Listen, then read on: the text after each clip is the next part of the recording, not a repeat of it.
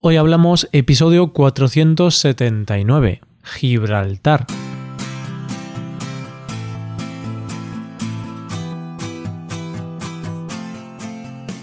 Bienvenido a Hoy Hablamos, el podcast para aprender español cada día. Ya lo sabes, publicamos nuestro podcast de lunes a viernes. Puedes escucharlo en iTunes, en Android o en nuestra página web Recuerda que en nuestra web tienes disponible la transcripción y las hojas de trabajo de este episodio y de los episodios anteriores. Para acceder a esta transcripción tienes que ser suscriptor premium. Así que si quieres acceder a todo el contenido premium y además quieres apoyar la creación de este podcast, hazte suscriptor premium en hoyhablamos.com. Buenas oyente, hablamos un poco de geografía. Hoy vamos a hablar de un territorio británico que está prácticamente pegado a un pueblo del sur de España. Y además podemos decir que este territorio ha provocado algunas disputas a lo largo de la historia entre el Reino Unido y España. Hoy hablamos de Gibraltar.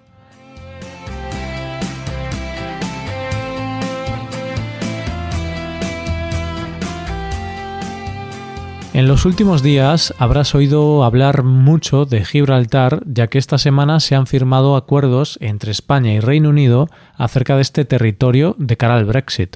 Cuando a cualquier español le preguntas sobre Gibraltar, lo más normal es que te diga que debería ser español. Te dirá eso de Gibraltar español. Su argumento, pues que es un territorio que nos arrebataron los ingleses y que debería ser español. Curiosamente, esas personas suelen ser las mismas que luego defienden la soberanía española de Ceuta y Melilla, usando un argumento contrario. Pero bueno, esto ya son reflexiones mías. Parece que este es un tema que duele en el orgullo de los españoles, a pesar de que ese territorio dejó de ser español en 1704, en la Guerra de Sucesión. Desde entonces, las disputas de estos dos países por Gibraltar han perdurado a lo largo de los tiempos y de hecho llegan hasta hoy día. Pero no todos los españoles defendemos que Gibraltar sea español. A mí, por ejemplo, realmente me la pela. Me da un poco igual lo que ocurra con el Peñón. Y en todo caso, si Gibraltar quisiese ser español, pues tendría que ser una decisión de los gibraltareños, creo yo. Si se diese el caso, ellos deberían decidir a qué país quieren o desean pertenecer. Pero esta es mi opinión personal, claro. Para conocer una opinión general, tenemos una encuesta donde los españoles y británicos respondieron a una sencilla, pero a la vez compleja pregunta. ¿Cuál cree que sería la situación ideal para Gibraltar? El 48% de los españoles encuestados piensa que debería ser de soberanía española, o sea, que debería ser español.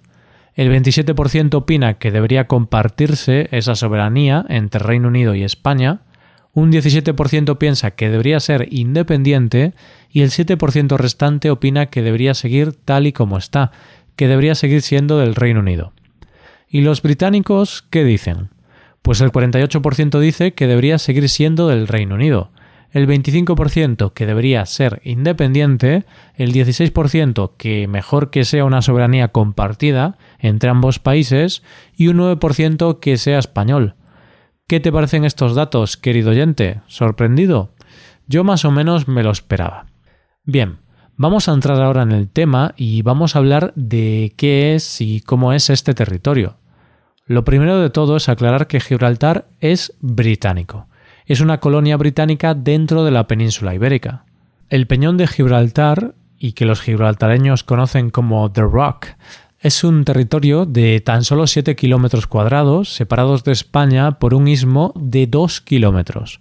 Un total de 33.000 personas habitan este territorio, por lo que este territorio no es moco de pavo, hay bastante gente. Durante mucho tiempo había una verja que los separaba y no fue hasta 1985 cuando el gobierno de Felipe González exigió abrir la frontera como condición de España para formar parte de la Unión Europea. Gibraltar es un territorio peculiar y por lo tanto sus relaciones con España también.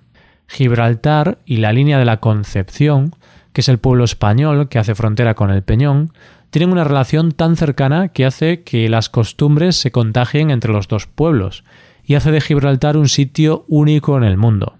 A los habitantes de Gibraltar se les conoce como llanitos, y su idioma es una especie de spanglish, que se conoce como llanito, que no es más que una mezcla de inglés y español, con acento andaluz, claro. Ten en cuenta que los ciudadanos de uno y otro país en el pasado interactuaban, pero no se entendían. Unos hablaban inglés, otros español, así que no les quedó otra que entenderse. Y esto lo hicieron adaptando los dos idiomas hasta que se pudieron entender. Y actualmente muchos habitantes son bilingües en inglés y español. Se cuenta que, por ejemplo, la palabra chachi, que se utiliza para decir que algo es bueno, viene de Gibraltar, durante la década de los 40, en plena Segunda Guerra Mundial, la vida en Gibraltar, dada su posición estratégica, era mucho mejor que en España, que estaba viviendo tiempos de posguerra tras la Guerra Civil. Así que los españoles solían cruzar al territorio británico para conseguir productos de contrabando. Al preguntar por su origen, les decían que venía de Churchill, y los españoles deformaron la palabra hasta decir Chachi, Churchill, Churchill. Si vas a Gibraltar, una de las cosas que todo el mundo te va a recomendar que vayas a ver es a sus monos. Y es que este lugar tiene una de las mayores colonias de monos en libertad. Es una de sus atracciones turísticas. Pero si vas, ten cuidado, que algunos monos no son los más amigables del mundo. Otro dato curioso sobre este territorio es que para entrar en Gibraltar tienes que pasar por su aeropuerto, Sí, no te estoy engañando, literalmente tienes que atravesar sus pistas para llegar al peñón. Si va a despegar o aterrizar algún avión, se cierran las barreras y esperas allí hasta que pase el avión en cuestión. Es raro, pero la gente aprovecha y se hace un selfie con los aviones detrás. También siempre se ha dicho que el peñón está perforado por túneles, y es verdad. Durante la Segunda Guerra Mundial, se construyeron túneles con la idea de albergar a 16.000 soldados en caso de bombardeo.